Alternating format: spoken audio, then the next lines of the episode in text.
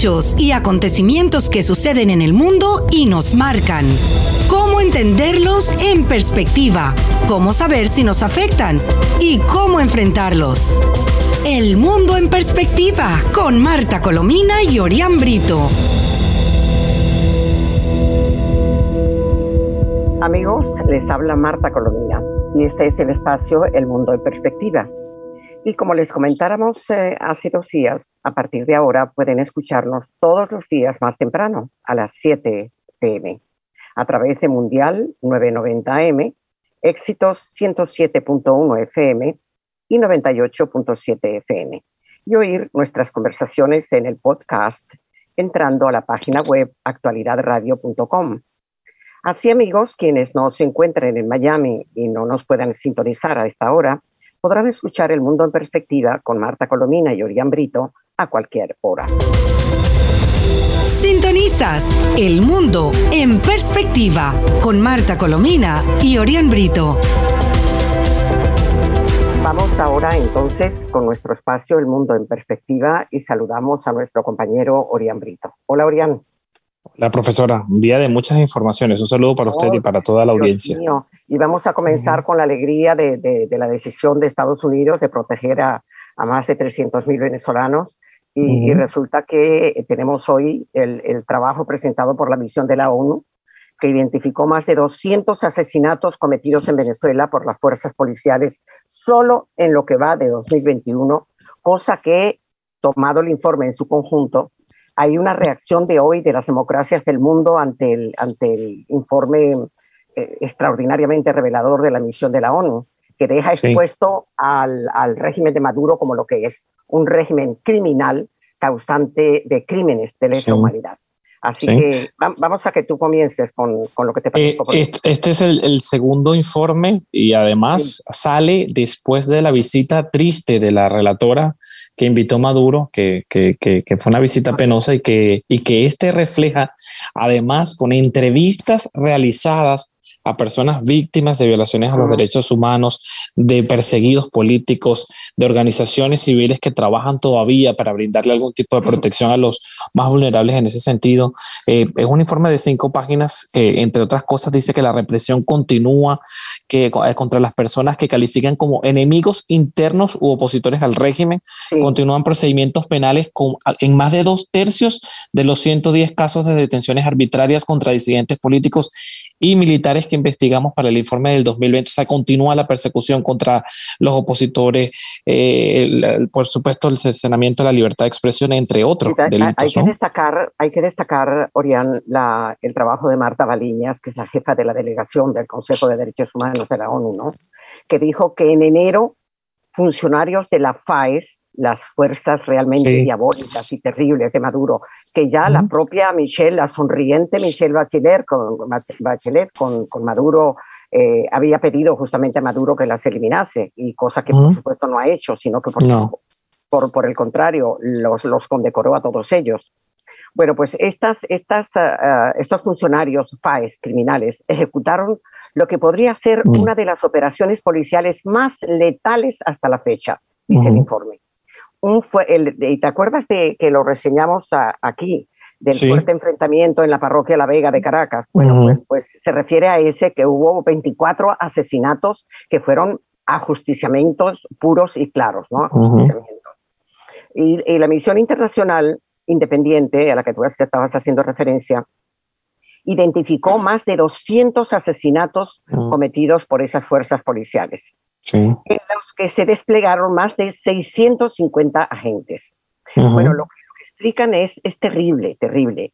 Dice, eh, Baliñas expuso que las investigaciones preliminares indican que al menos algunos de los asesinados fueron víctimas de ejecuciones extrajudiciales. La misión creada por el Consejo de Derechos Humanos de la ONU agregó que ha recibido informes que señalan que funcionarios públicos continúan incurriendo en prácticas que obstaculizan la rendición de cuentas. Oye esto, obstaculizan la rendición de cuentas por ejecuciones ilegales y que pueden revictimizar, es decir, volver a convertir en víctimas a las ya víctimas y en este caso a los familiares que están exigiendo justicia.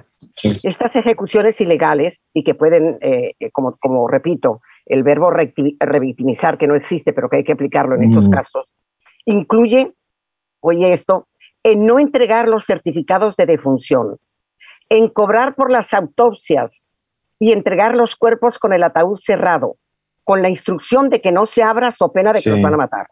O sea, algo, algo verdaderamente atroz. Y como tú decías, como tú decías, la jefa de la misión recordó también que el primer informe presentó, presentado en septiembre del año pasado, del año 2020, identificaron a presuntos perpetradores de unidades de inteligencia y seguridad y militares del Estado que no han sido en absoluto castigados, sino por el contrario. Y, también hace referencia al tema de la pandemia del coronavirus, que me parece importante. Dice este informe que, que eh, destacan su preocupación por el hecho de que desde el comienzo de la pandemia del COVID-19, más de 20 personas, entre ellas trabajadoras, eh, trabajadores y trabajadoras de la salud, han sido detenidas por compartir información o criticar la respuesta del gobierno a la pandemia. Eh, ni los médicos se han, se han, escapado de la persecución eh, contra el régimen, de, perdón, perpetrada por el régimen de Nicolás Maduro. Sí, bueno, fíjate el énfasis que hace el informe este de la ONU de, del día de hoy prácticamente, porque se dio a conocer hoy. Sí, sí. y, está entre comillas. Profundizaremos en nuestras investigaciones sobre estas estructuras aclarando las responsabilidades y las cadenas de mando. O sea, no es que ya un policía malo fue el que disparó. No, no, es un policía malo que al mismo tiempo recibe órdenes superiores desde Miraflores y desde el Ministerio de la Defensa y otros ministerios que disparan por órdenes superiores. Y esos superiores son los responsables directos de estas muertes, ¿no? De estos crímenes de lesa humanidad. Utilizando, dice, el estándar de motivos razonables para creer. También estaremos atentos tanto a las acciones como a las omisiones por parte del gobierno. Eh, eh, bueno, eh, señalan una lista de ejecuciones extrajudiciales ¿no? Y, y, y por favor destaco un aspecto que me, que me parece eh, muy claro de la actuación del propio Maduro, como, como los relatores eh, que elaboraron este informe están tan claros de la situación de mm. Venezuela, que dice uno de sus párrafos hace días, el presidente Maduro, bueno, le llaman presidente, se dirigió a este consejo y expuso una visión para Venezuela con los derechos humanos como pilar central. Mientras lo hacía, él y su gobierno continuaron tergiversando la gravedad de la situación y negando toda transgresión. Bueno, fíjate que añaden, algunas de estas violaciones se cometieron a gran escala y constituyeron crímenes de lesa humanidad. Y eh, concluye que la, misión de determinación de hechos continúa estableciendo esos hechos, las circunstancias de los presuntos avisos, abusos y violaciones a los derechos humanos en Venezuela, que son corroborados por todas las ONG que se convierten en víctimas también del Maduro, ¿no? Pero tengo aquí, tengo aquí la, la, información que salió después que recoge la reacción de las democracias del mundo ante este informe, ¿no? Eh, señala que tras la exposición del, documento, países del mundo comenzaron a pronunciarse ante el organismo. La Unión Europea fue la primera en emitir comentarios. Y cito textualmente, la situación en Venezuela nos preocupa muchísimo, expresó el representante del, del viejo continente. La Unión Europea exige la liberación de los presos políticos. Si hace falta, seguiremos, bueno, ese sí hace falta, es además, porque hace falta. Eh, bueno, bueno, eh, sigo. Seguiremos, esto lo escribió Borrell seguro. Seguiremos aplicando más medidas restrictivas para evitar que se sigan violando los derechos humanos. Luego están los países, países como Alemania, que siempre ha sido muy consecuente con la lucha contra Maduro, eh, Francia, Suiza, España, Portugal, Países Bajos, Dinamarca, se sumaron, se sumaron a lo expuesto por el órgano jefe de Europa, y manifestaron su rechazo a las continuas violaciones a los derechos humanos. Nos preocupan, cito textualmente, las agresiones constantes a los defensores de derechos humanos en Venezuela. Las agresiones, agresiones a los medios independientes y organizaciones de la sociedad civil, que crecen esas amenazas y esas persecuciones cada vez más. Luego sigue mucho más, citan también Brasil, expuso su inquietud por la masacre de La Vega, eh, Perú manifestó su rechazo a que las autoridades no hayan cooperado, ¿verdad? Eh, eh, Colombia celebró el informe y aseguró que los expertos de la misión han hecho un trabajo reconocido internacionalmente. señala, solo los adeptos al régimen tienen acceso a los servicios básicos. La actualización de hoy es otra confirmación de la dramática situación en Venezuela. Los servicios básicos y las vacunas, oye esto, lo clarísimo que está, que está el, gobierno colombiano. Los servicios básicos y las vacunas son medios de control social, declaró el representante de, Colombia. Y solo lo reciben quienes, los amigos y los militantes del partido. Claro, ya lo hemos dicho aquí. Luego también Suiza, que es un país que por lo general mm, se adhiere a la, dijéramos, a las, a las críticas a Maduro, pero que, pero que no suele expresarse mucho públicamente, ¿no? Bueno, el encargado de la delegación de Suiza reiteró su apoyo a la misión y lamentó que la misma no haya tenido acceso al país. Claro. Pedimos al régimen que respete los derechos humanos y que organizaciones de oposición actúan, actúen libremente. Ya el hecho de que una misión no se le permita el ingreso al país denota evidentemente que es un régimen que algo esconde, ¿no? Cuando por ahí si no tenés nada que temer. Pero sí permitieron el acceso a la última que llamó Maduro y que dijo, hay que quitarle las sanciones a Claro, permitieron que fuera y además le coordinaron la agenda porque ella hizo lo que quería el régimen de Maduro. Nunca, nunca fue a un hospital, nunca visitó absolutamente nada en una organización, entre otros. Mira lo muy positivo este informe. Lo que dice Human Rights Watch el coronavirus está convertido en, como tú señalabas, ¿no? En un pretexto para que el régimen de Venezuela siga atropellando los derechos humanos. Al mismo tiempo, la organización Civicus destacó que en el año 2020 se documentaron 412 casos de represiones en protestas con uso excesivo de la fuerza a personas que manifestaron pacíficamente. Japón se sumó al clamor mundial por Venezuela y lamentó que la tiranía no haya apoyado a la misión. Pedimos que coopere. Luego, Estados Unidos destacó que la situación de derechos humanos sigue degenerando en Venezuela. Tenemos como ejemplo la muerte de Salvador Franco. ¿Te acuerdas de Salvador Franco, el líder Pemón, que se murió tuberculoso, que tenía la orden judicial para ir al hospital y nunca lo llevaron? Y se murió, bueno, con un montón de enfermedades que acabaron con su vida. Y bueno, desde la publicación del informe, eh, Orián, eh, el pasado mes de septiembre del 2020, no se han percibido mejor alguna según lo indicó uno, uno de los participantes en la, en la misión de investigadora, Francisco Cox. Y concluye, instamos al uso de los distintos mecanismos de protección y denuncia para evidenciar la situación en Venezuela. Nosotros somos los primeros en desear entrevistar y tener un diálogo con Venezuela. Para, cuando se en Venezuela, se están refiriendo a Maduro. Y sería bueno que, que hiciéramos la diferencia de que Venezuela no es Maduro. Bueno, para poder ayudar a la misión. Bueno, en síntesis, que si completamos esto con la siguiente información y concluyo y te doy la palabra enseguida. Espacio Público, una ONG muy perseguida también por Maduro, registró, oigan esto, 38 violaciones a la libertad de expresión solo en el mes de febrero. Solo en el mes de febrero. Solo en el mes de febrero, porque por supuesto los, los, pocos medios que quedan, recordemos hace poquito, solo un diputado de la Asamblea Nacional estuvo en una emisora en el estado Zulia y a los días fue clausurado totalmente. Uno de los tantos abusos que se han cometido, cometido en materia de, libertad de expresión. Espacio Público precisó que trabajadores públicos, el 28%, periodistas, 24%, y medios de comunicación, un 20%, sufrieron agresiones. Y citan al carabobeño perseguido por, eh, por el, Ministerio Público. La razón se debió, se debió a que cubrió una protesta que se desarrolló en la, en la entidad por servicios. O sea, en el sitio se había, los trabajadores habían protestado, lo cubrió el carabobeño y lo sancionaron y lo persiguieron. Funcionarios del Cuerpo de Investigaciones Científicas, Penales y Criminalísticas solicitaron dos semanas ante el Departamento de Recursos Humanos del medio la consignación de los datos del periodista en síntesis, un, un acoso, una cosa verdaderamente terrible, ¿no? Y así eh, la, la, página la, eh, eh, impresionante, este, esta página digital, Inside Crime, por, fue perseguido y sancionado por la compañía estatal CanTV, dos días después de que publicó su informe anual sobre homicidios en, en América Latina, en el que Venezuela se ubicó como el segundo país más violento en 2020.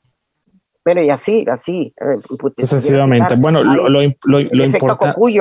Eh, bueno, una gran cantidad. BPI, TV también que transmitía desde Venezuela y lo allanaron. Fue cerrada, los equipos. Fue eliminada. Sí, eliminada totalmente recientemente. Son así y la lista sigue creciendo. Los Mira, pero vamos ahora con las buenas, buenas, buenas, noticias. Ya eso lo, conocieron. Sí, pero quiero concluir con esto. Yo eh, me parece excelente los informes y esto es una visión muy personal.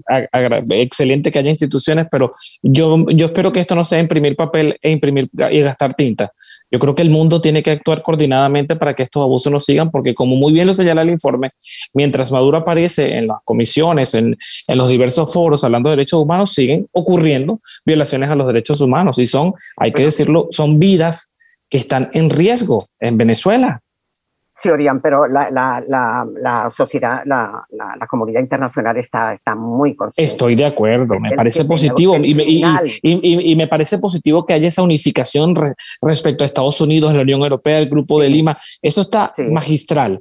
Pero bueno, yo, yo quiero ya ver... Una cosa, que ha sido muy celebrada esa, esa unión y esa declaración de la nueva administración de Estados Unidos respecto a la necesidad de que las acciones que eran unilaterales se, convierten en, se conviertan en multilaterales. Multilaterales, sí. Fíjate tú la reacción masiva que, que, te acabo de mencionar con el informe que, que, fue conocido en el día de hoy y ya prácticamente toda Europa y, y, la, mayor parte de los países democráticos reaccionaron indignados ante el informe. O sea que hay, que hay una conciencia. Y luego el discurso, por ejemplo, de la nueva administración Biden eh, eh, en, en, el momento eh, en, del día de ayer y anteayer eh, eh, cuando, cuando se conoció que a más de 300 mil venezolanos en Estados Unidos de forma ilegal van a ser beneficiados con la esperada medida anunciada por, el Estatuto de Protección Temporal. Oye, eh, y luego el discurso político que acompaña esa medida, que es lo importante, que están clarísimos de la necesidad de, de que Maduro salga del poder, independientemente de que siempre subrayen el hecho de que por medios pacíficos, pero Maduro está cada vez más cercado. El Maduro del mes de febrero no es el Maduro del mes de marzo, porque han ocurrido muchas cosas, entre ellas la convicción por parte de Maduro de que no le van a perdonar absolutamente nada, de que no se le va a levantar ninguna sanción y que si las sanciones tal como están no producen el, deseo de que tenga él que sentarse y negociar para hacer unas elecciones limpias, transparentes y creíbles, las, las, sanciones se van a convertir en algo que le van a convertir su régimen en algo absolutamente invivible e intragable. Yo aquí hago un paréntesis porque también había mucho temor por parte de la comunidad cubanoamericana que vive aquí en el sur de la Florida respecto a la postura que iba a tomar el gobierno de Biden eh, sobre Cuba. Recordemos que Biden fue vicepresidente cuando Obama fue eh, presidente y cambió la política a, a Cuba otorgándole una serie de concesiones que al final no, no se transformaron ni en libertad ni en progreso para la isla. Eh, la propia secretaria de prensa de la Casa Blanca, Jen Psaki, dijo hace unas horas que no hay ningún, que, la, que el cambio de política hacia Cuba no es una prioridad para la administración Biden. Es muy positivo porque le da confianza pues a todas eh, esas voces del exilio cubano que se mantenían muy firmes y han hecho una serie de actividades a lo largo de estas últimas semanas, reiterándole también a, la, a esta administración que el régimen cubano sigue siendo el mismo régimen cubano que viola los derechos humanos, entre otras cosas. Mira, por cierto, que además hoy a mí me gustó mucho que el presidente Biden eh, sancionase a dos, esperemos que en el futuro sean más, eh, iraníes y al, gobierno de Irán por violación de los derechos humanos. Porque al principio, cuando, cuando asumió el, poder la, nueva administración de Estados Unidos, eh, hablaba de levantarle las sanciones que le había impuesto el anterior, el anterior gobierno norteamericano. Entonces, esto es, es la convicción de que con gobiernos terroristas y criminales tú no puedes negociar y sobre todo no puedes asentir, no puedes ayudar, no puedes formar un equipo con ellos. y sigues, Sí, y, y, sigue firme, porque aunque no hay una política militar, como ya lo dijo el secretario de Estado Anthony Blinken, sí han dejado claro que si hay una actuación irregular, Estados Unidos va a responder, que es muy positivo. Ya, ya. Sí, no, de lo que no hablo, de lo que hablé es de que no va a haber una intervención militar en no, no, no, de invadir el país. Ese es el no, no, por supuesto que no, pero sí, pero están, pero están claros respecto a cómo actúan estos regímenes, ¿no? Ya, como, como, el tiempo pasa y, hay tanta información en el día de hoy, eh, ayer el, periodista mm, y, amigo eh, Pedro García Otero, que, que, está ejerciendo un gran sacrificio en Venezuela, eh, decía desde, desde su columna muy, leída que entre el día de ayer y hoy miércoles, el, el, día martes y miércoles, iba a llegar a Venezuela la, la, la misión de mediación de Noruega y que el mandato de Noruega no es propio, cito textualmente lo que él escribió, sino del Grupo de Contacto Internacional, que prácticamente es un invento de, un invento de, Borrell, cuyas acciones se cotizan a la baja en el chavismo. Tanto, tanto subraya García Otero, que el 25 de febrero, con motivo de las sanciones de la Unión Europea a 19 funcionarios chavistas, Jorge Rodríguez, el presidente de la Asamblea Nacional Fraudulenta de Maduro, hablaba así de Borrell, que es, que es alto funcionario diplomático de la Unión Europea. Sería un honor que Borrell sancione a los 277 diputados. Bueno, en síntesis, para no, para no hablar lo que, lo que no es sustancial, eh, eh, es que según él, y con, lo, con los indicios además que presenta, han cambiado muchas cosas desde febrero hasta ahora, de ahí que el grupo de, de, Noruega eh, esté llegando a Venezuela. Porque dice que en febrero no estaba clara la posición de Estados Unidos, ahora está muchísimo más clara. Y tampoco estaba claro eh, no había claro tampoco de que pudiera haber una conjunción de países o de potencias, como es el caso de Estados Unidos, eh, eh, la Unión Europea, Canadá y el resto de países democráticos, que pudieran estar de acuerdo en unirse todos para aplicar sanciones dolorosas, como algunos de ellos han expresado, para que Maduro se vea obligado a sentarse, a, negociar, y a, demostrarle que él no puede continuar así, porque además, ¿con qué si la situación para Maduro desde el punto de vista económico sigue como está, eh, ¿con qué va a pagar a los militares?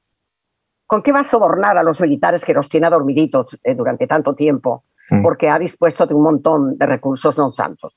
Claro.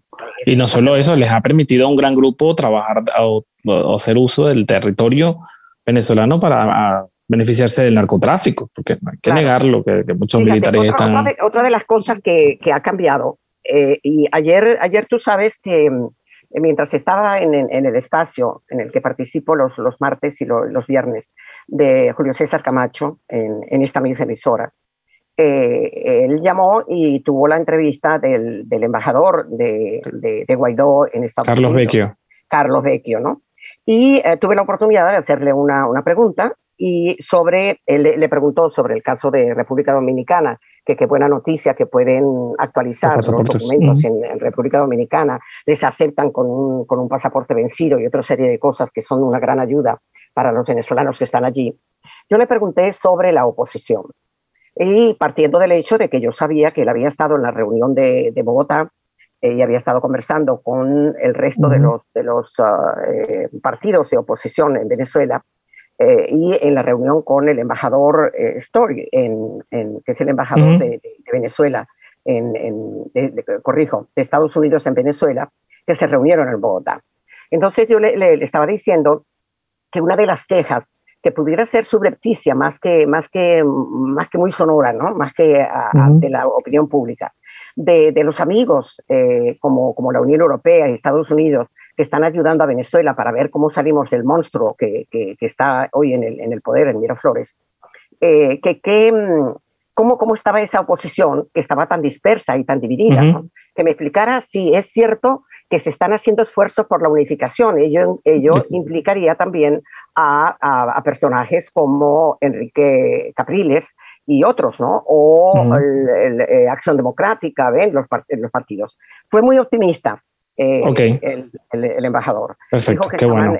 Y, eso además coincide con que la, la, semana pasada y el día de ayer volvió mm, Leopoldo López desde España diciendo que Capriles Guaidó y todos estamos unidos en la causa ah. por unas elecciones presidenciales y parlamentarias libres, justas y confiables que regresen la democracia, las libertades y la prosperidad perdida a Venezuela. Mire, quedan cuatro minutos, pero yo no quiero que despidamos sin, sin las declaraciones del, del, libro da Silva el día de hoy, ¿no? Ah, bueno, por favor, entrale tú. Porque sí, porque...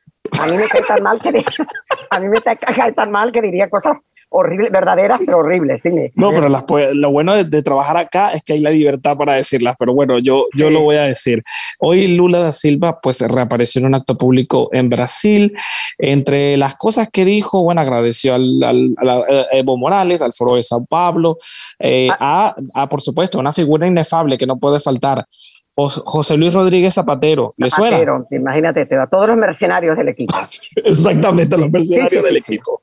Y bueno, eh, hizo críticas a, por supuesto, a Bolsonaro y por supuesto está latente su posible participación en la elección del 2022. Aunque vi esta mañana un reporte de CNN que el, Bolsonaro tiene muy buen posicionamiento a pesar del manejo de la crisis del coronavirus, que ya sabemos que ha sido la mejor. Ha sido terrible, sí. Pero fíjate tú que el, propio Bolsonaro, eh, yo vi la declaración de él hoy, eh, señala que es muy sospechoso y que se iría a investigar que un juez federal perdido allá en, en el horizonte de un país tan enorme como Brasil haya eliminado todas las sanciones anteriores y haya propuesto un nuevo, una nueva investigación.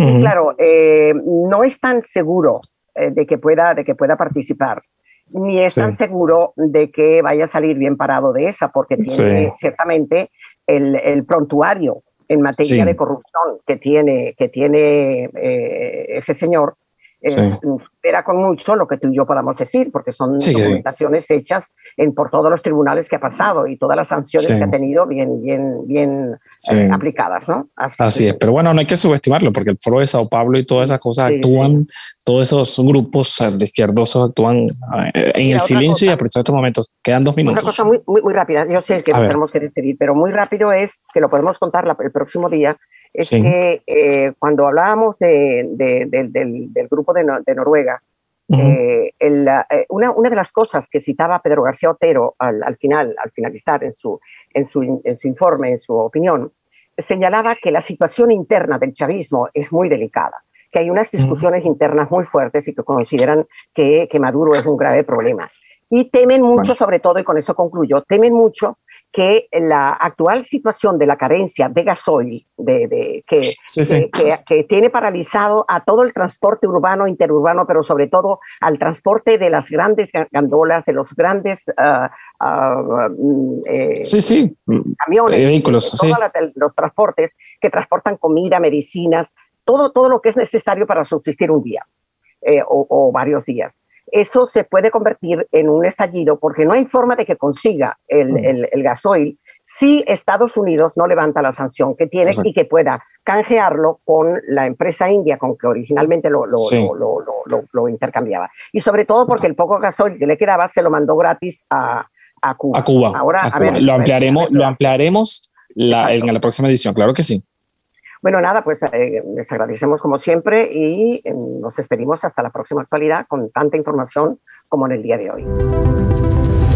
Hechos y acontecimientos que suceden en el mundo y nos marcan. Cómo entenderlos en perspectiva, cómo saber si nos afectan y cómo enfrentarlos. El mundo en perspectiva con Marta Colomina y Orián Brito.